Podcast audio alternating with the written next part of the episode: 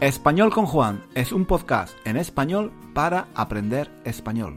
Si tienes un nivel intermedio o intermedio alto de español, nuestro podcast te puede ayudar a mejorar tu nivel de comprensión y a aprender gramática y vocabulario en contexto de una forma natural, escuchando los comentarios y las divertidas historias de Juan. Puedes leer la transcripción de cada episodio en nuestra página web 1001 Reasons to Learn Spanish.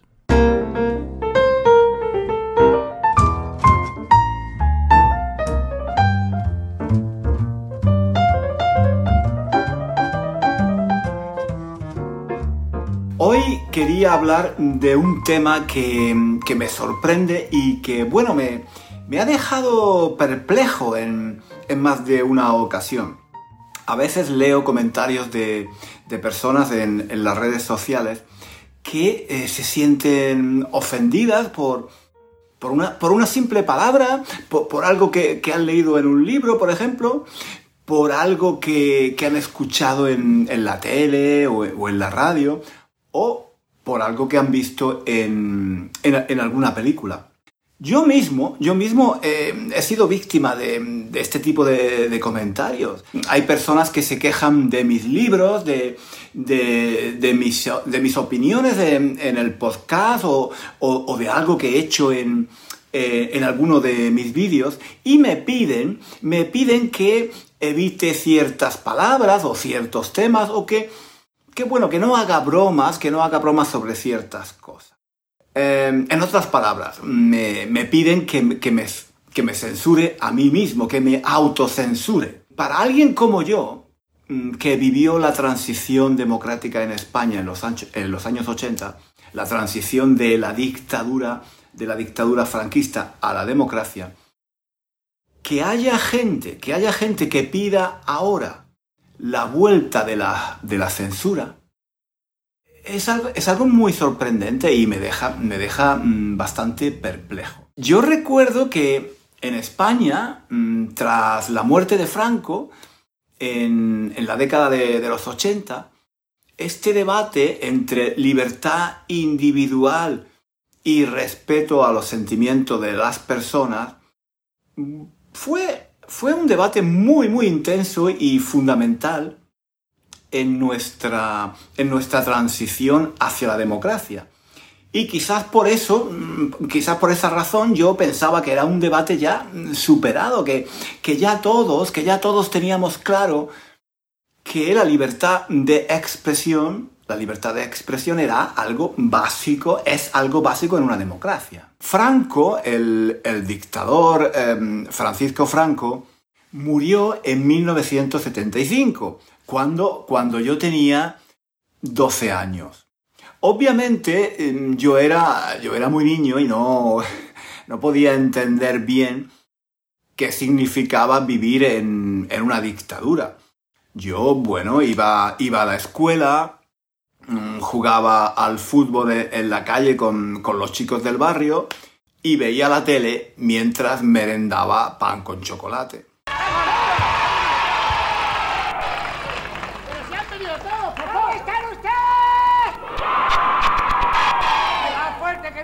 ¿Cómo están ustedes?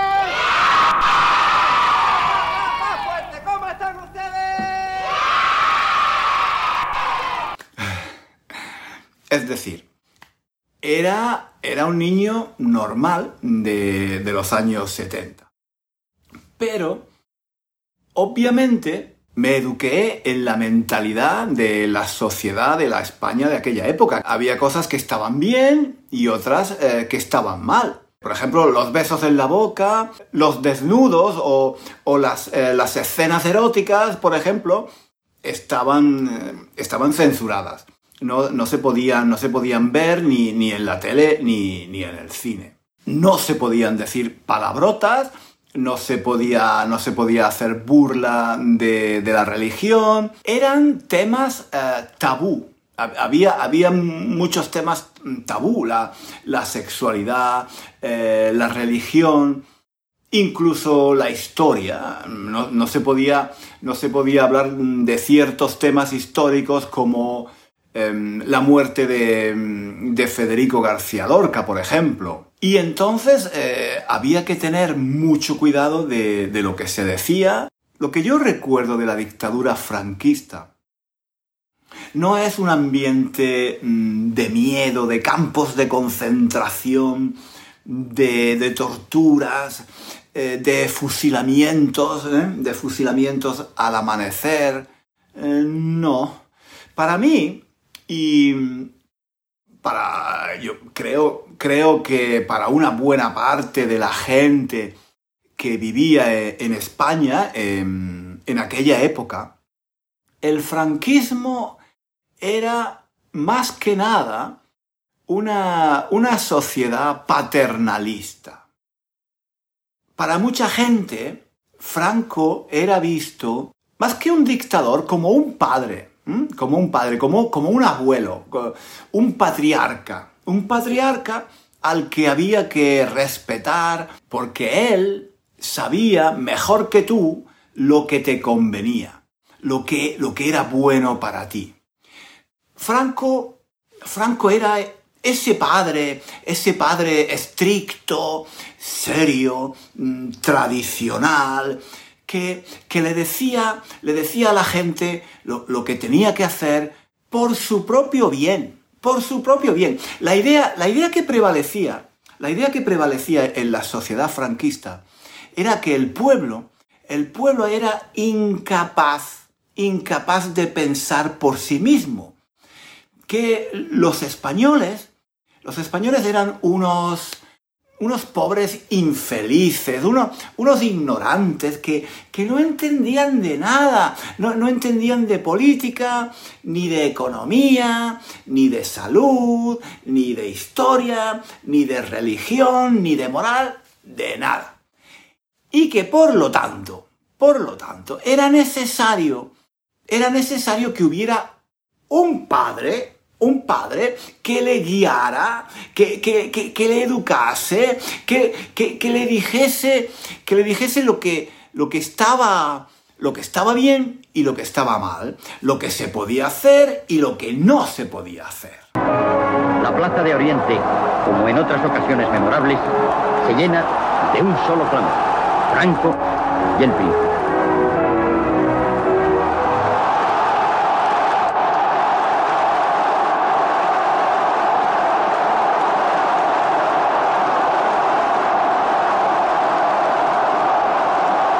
Así veo yo a, una gran parte de la sociedad española durante el franquismo.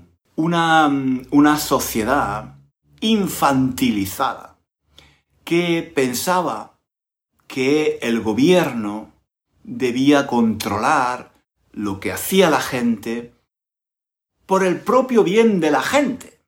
Porque la gente, como, como los niños, no sabía lo que estaba bien y lo que estaba mal.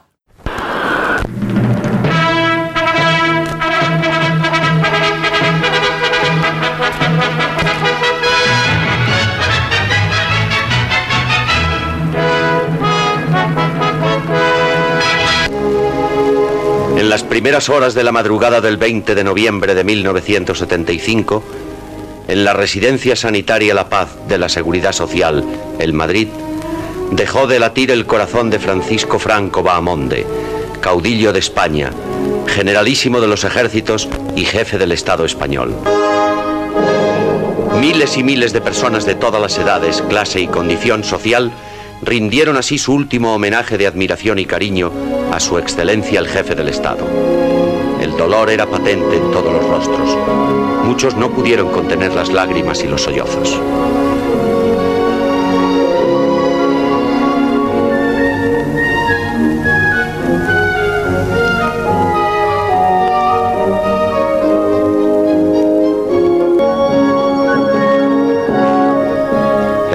De los madrileños y de multitud de españoles venidos de todos los rincones de la patria se prolongó hasta las primeras horas de la mañana siguiente.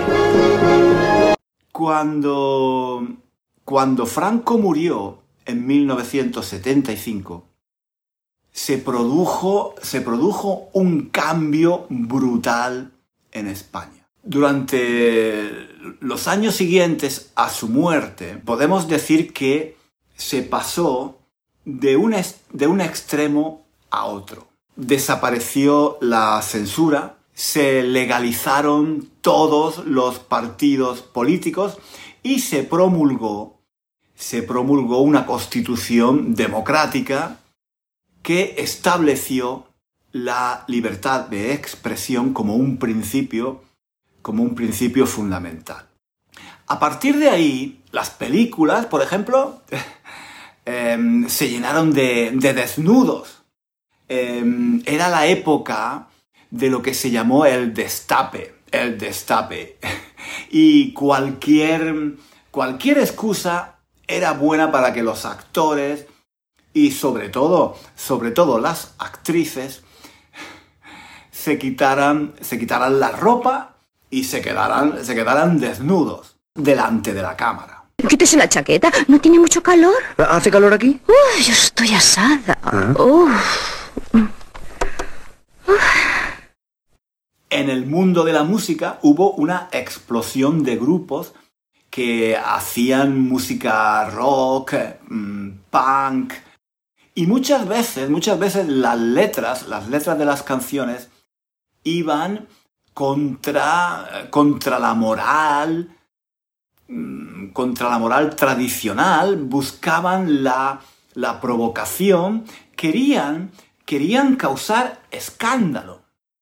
Fue una época muy creativa. Eh, en el cine y en la música y en general en, en, todas las artes, en la fotografía, en la pintura, en la literatura. Era como si durante el franquismo toda esa creatividad hubiera estado encerrada y de pronto al morir Franco se hubieran abierto las puertas. La movida madrileña fue una explosión brutal, eh, cultural, social, incluso económica, en España en, pues, en, los, cambios de los 70 a los 80, más o menos. Y entonces eh, era como un optimismo, un vitalismo, unas ganas de vivir, de luchar, de expresarse, de ser cada uno como, como era y, bueno, acompañado de pues una serie de cambios sociales y políticos importantes de ese momento. Fueron unos años intensísimos, fascinantes y había tanta creatividad y que todo el mundo era súper creativo, trabajador, imaginativo. Cualquier cosa, cualquier cosa era posible. Se, se hacían cosas que buscaban el impacto. Se rompieron muchas barreras morales todo lo que antes era visto como inmoral o pecado, ahora se podía hacer y se hacía aunque ello, aunque ello ofendiera a las personas con una, con una moralidad, digamos, más em, tradicional. De hecho, hubo, hubo, más, de, más de un incidente con, con, letras, canciones y músicas que eran absolutamente irreverentes y, claro, ocasionaban un, un caos en la, en la sociedad conservadora española.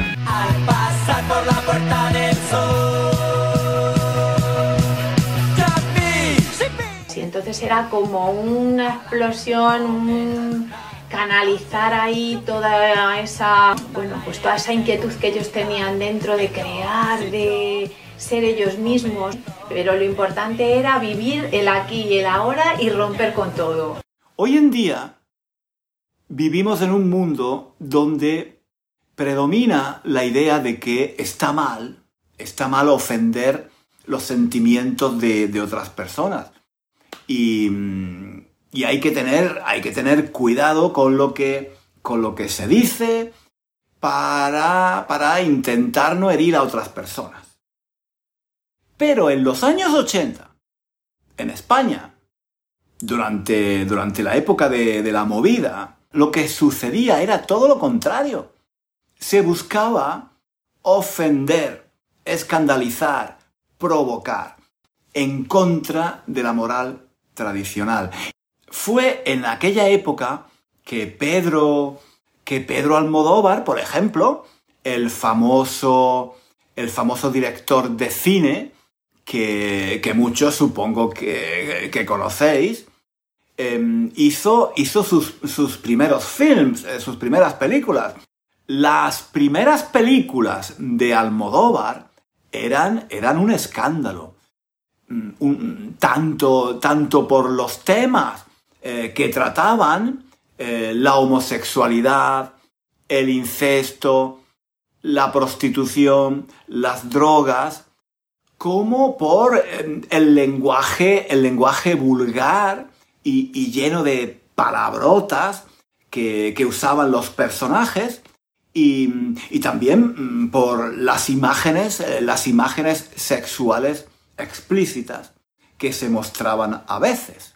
Anda, se va la marcha. ¿eh? ¿Cómo te has dado cuenta? Te brillan los ojos de gustito, cerda. Para mí, todo aquello era muy... muy chocante, ¿no? Muy chocante. Yo era una adolescente, me había educado en la escuela y en la sociedad mm, franquista. Iba, por ejemplo, iba, iba todos los domingos a misa y, pensaba que había cosas que, que no se podían hacer porque porque era un pecado. Todo, todo lo que estaba pasando en España me planteaba un, un dilema moral. Después de la muerte de Franco, no estábamos, no estábamos llegando a extremos un poco exagerados.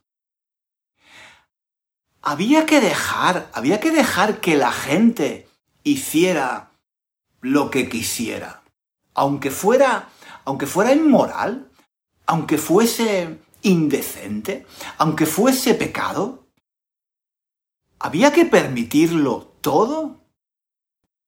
La droga, la homosexualidad, las palabrotas, los desnudos en la tele, el aborto. ¿Cuál, cuál era el límite? Muchas personas empezaron a pensar que si no se ponían límites, se llegaría a la anarquía, al desorden total, al caos. De hecho, de hecho, durante, durante aquellos años, durante aquellos años se puso de moda una frase. Con Franco vivíamos mejor. Con Franco vivíamos mejor. Es decir, había personas que sentían nostalgia de eh, la sociedad franquista en la que ciertas cosas no se podían hacer o no se podían, no se podían decir. Franco encontró una España destruida, deshecha, llena de piojos, llena de cadáveres, saqueada miserablemente por el comunismo y la masonería, y nos dejó una España maravillosa, una España arriba, una patria limpia, llena de alegría, y nos lo han destruido, nos lo han dejado llena de terrorismo, de miseria, de anarquía. Nos están destrozando todo. Los impuestos nos destruyen, nos deshacen todo. Defendemos España. Defendemos nuestro caudillo que sacrificó su vida por la patria. Para estas personas era importante que hubiera un dictador padre, un dictador padre, que impusiera orden en el país. Un padre estricto e inflexible que le dijera a la gente lo que estaba bien y lo que estaba mal. Porque, según, según ellos, la gente, el pueblo, no sabía, no sabía lo que estaba bien y, lo que estaba mal. Creían que, que la gente, eh, el pueblo, la sociedad, los españoles, eran como, como un adolescente mal criado al que había que educar de forma estricta por, eh, por su propio bien. Hay un refrán, hay un refrán muy español que resume muy bien esta mentalidad. Quien bien te quiere, quien bien te quiere te hará llorar. Es decir, si alguien te quiere, va a hacer cosas que a ti no te gustan, pero será, será por tu bien.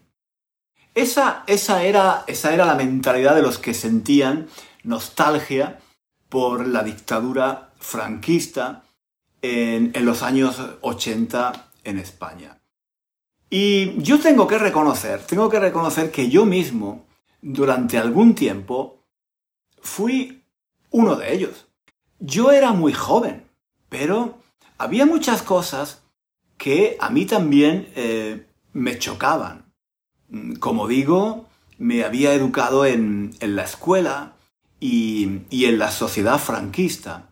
Y había cosas que me parecía que eran ofensivas, que eran inmorales, que iban contra, contra los principios o los sentimientos de, de otras personas y creía, creía que había que prohibirlas. Ese, ese, fue, ese fue un debate que hubo en la sociedad española durante la transición, durante la transición de la dictadura a la democracia.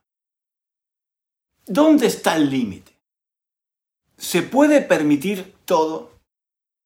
Hay que dejar que cada uno haga lo que quiera, diga lo que le dé la gana, aunque ofenda a la religión, al ejército, a la patria, a la moral, a Dios. El problema es, el problema es, ¿quién decide?